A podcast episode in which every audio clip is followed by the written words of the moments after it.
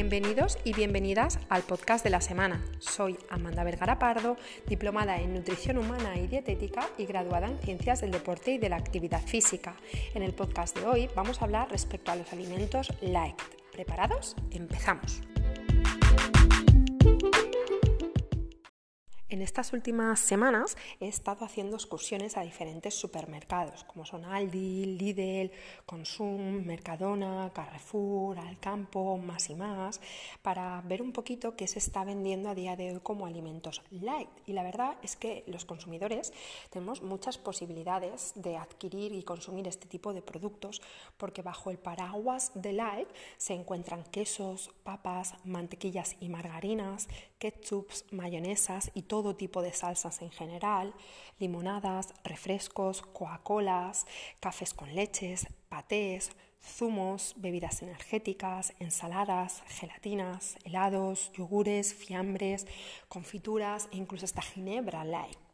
Em, un poco la conclusión de, después de estos análisis de estos productos es que si existe una versión light de un alimento es que el producto de base ya no suele ser muy saludable. Por ejemplo, no me he encontrado con plátanos likes o con solomillos de pollo likes o con lubinas likes. Eh, light no es sinónimo de saludable, ni muchísimo menos. Light quiere decir, según el reglamento 1294-2006, relativo a las declaraciones nutricionales y de propiedades saludables en los alimentos, que a un alimento se le ha reducido el contenido de uno o más nutrientes o componentes al menos o como mínimo en un 30% en comparación con su producto de referencia. ¿Esto qué quiere decir? Que si yo, por ejemplo, tengo una mantequilla convencional y quiero hacer de ella una mantequilla light, tendré que disminuir al menos el 30% de sus kilocalorías o el 30% de sus grasas. Siguiendo con este ejemplo, por ejemplo, por 100 gramos de mantequilla convencional tradicional, nos aportan 700-750 kilocalorías, que son procedentes en su mayoría de grasas, aproximadamente alrededor de 80 gramos de grasas por cada 100 gramos de alimento en la mantequilla convencional, de las cuales de estos 80 gramos de grasas, entre 50 y 60 son grasas saturadas. Sin embargo, si lo comparamos con su versión light, en lugar de tener por cada 100 gramos 700-750 kilocalorías, nos está aportando 400 kilocalorías. Sigue siendo bastantes. Y este descenso de presión de kilocalorías es debido a que se disminuye el porcentaje de grasa que en vez de tener alrededor de 80 gramos, tiene alrededor de 40-50 y en vez de tener eh, 40, 50, 60 gramos de grasa saturada, pues suelen tener alrededor de 30. Siguen siendo un alimento muy rico en kilocalorías y muy rico en grasas saturadas, pero con un ligero descenso en comparación con el producto convencional. Lo mismo sucedería, por ejemplo, si haces la comparativa con unas, con unas papas convencionales que suelen tener alrededor de 500, 600 kilocalorías por cada 100 gramos, procedentes estas kilocalorías de alrededor de 30, 40 gramos de grasas y 50-60 gramos de hidratos de carbono. Cuando lo comparas, por ejemplo, con su versión light, pues ya te aporta 400-450 kilocalorías y la grasa, en vez de ser alrededor de 30-40, suele ser rondando los 20 gramos de, de grasas.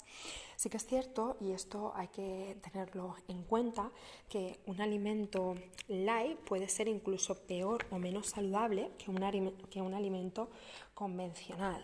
¿Por qué? Porque si muchas veces eh, están quitándole kilocalorías o están quitándole grasas o están quitándole azúcar a ese alimento para que sea un poco más, para lavarle un poco la cara y que sea un poco más saludable a la hora de que tú lo puedas ingerir, eh, suele ser que mm, lo hacen por, manipular el alimento para que siga estando bueno para que lo puedas consumir.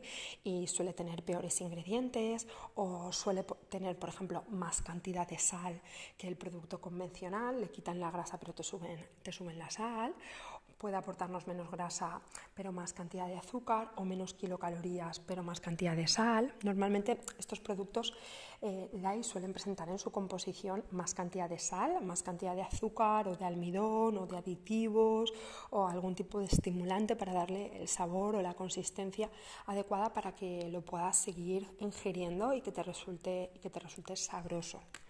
Al igual que es necesario saber que porque un alimento sea light no es más saludable y que incluso puede ser menos saludable que el alimento convencional, también es interesante conocer que light no significa a que no engorde. Eh, lo que adelgaza no es el tipo de producto que estamos ingiriendo, si es light o no lo es, sino las kilocalorías totales que se ingieren. Digo esto porque muchas veces puede causar error, ¿no? el pensar que un alimento light no nos va a engordar o no nos va a aportar kilocalorías y en esto caemos en el error, en el error de que podemos comer incluso más cantidad y con más frecuencia cuando nuestra alimentación está basada más en alimentos light. Es ese autoengaño de cómo es light puedo comer más porque no, porque no me va a engordar y al final acabamos doblando la ración o acabamos consumiendo mucha más cantidad que si el alimento fuera, que si el alimento fuera convencional. ¿no? Para mí yo creo que es importante no pensar tanto en las grasas, sino en el tipo de grasas, o no pensar tanto en las kilocalorías, sino un poquito en el tamaño de la ración. Y que, bueno, creo que, debemos considerar y reflexionar que a veces merece más la pena que nos comamos el producto original, aunque no sea saludable, y nos demos el gusto muy de vez en cuando de, consumir este tipo de alimentos tan altos en kilocalorías, o en grasas, o en azúcares, o, o en sal. Y siento que si llevamos una alimentación saludable a nivel general, de vez en cuando nuestro cuerpo, si, si hacemos eso, no, es una aberración, ni estamos yendo en contra de, de, nuestra salud ni de nuestra naturaleza, pero sí que considero que merece más la pena consumir este tipo de productos si nos sentimos muy, muy atraídos o atraídas por ellos, antes que comprar un determinado producto en su versión light todas las semanas y meterlo en el carrito de la compra como como, como metemos las peras, las manzanas, los plátanos o los huevos. Es decir, que merece mucho más la pena irte al original, darte el gustazo ese, controlar las cantidades sabiendo que es algo que no es muy bueno y pensando que, que debes limitar el consumo, que, que tomar su versión light pensando que es algo como súper positivo, súper bueno para nuestra salud y que tenemos barra libre en cuanto al consumo porque esto nos va a hacer más daño. No, no todo es negativo con los alimentos light, a veces sí que tienen cabida en, en algunos casos, ¿no?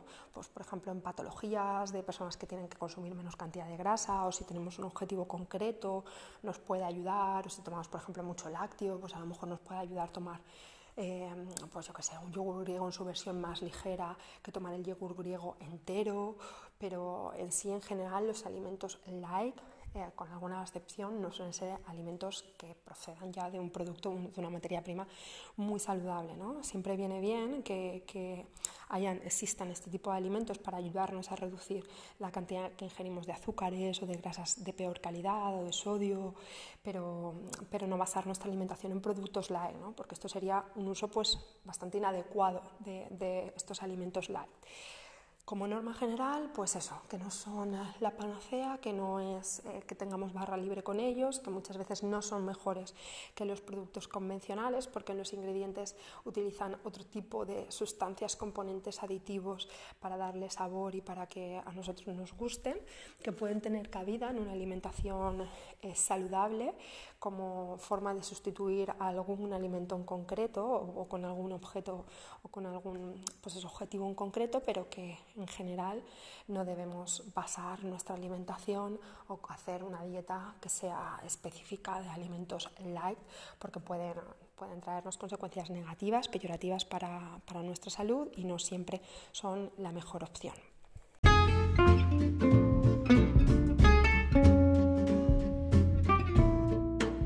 Espero que este podcast te haya dado luz en este tipo de temática, que te ayude a decidir qué tipo de alimentación quieres tener de una forma más consciente y que si te ha gustado lo compartas con aquellos seres más queridos. Muchas gracias por tu atención una semana más. Nos vemos la próxima con nuevos episodios.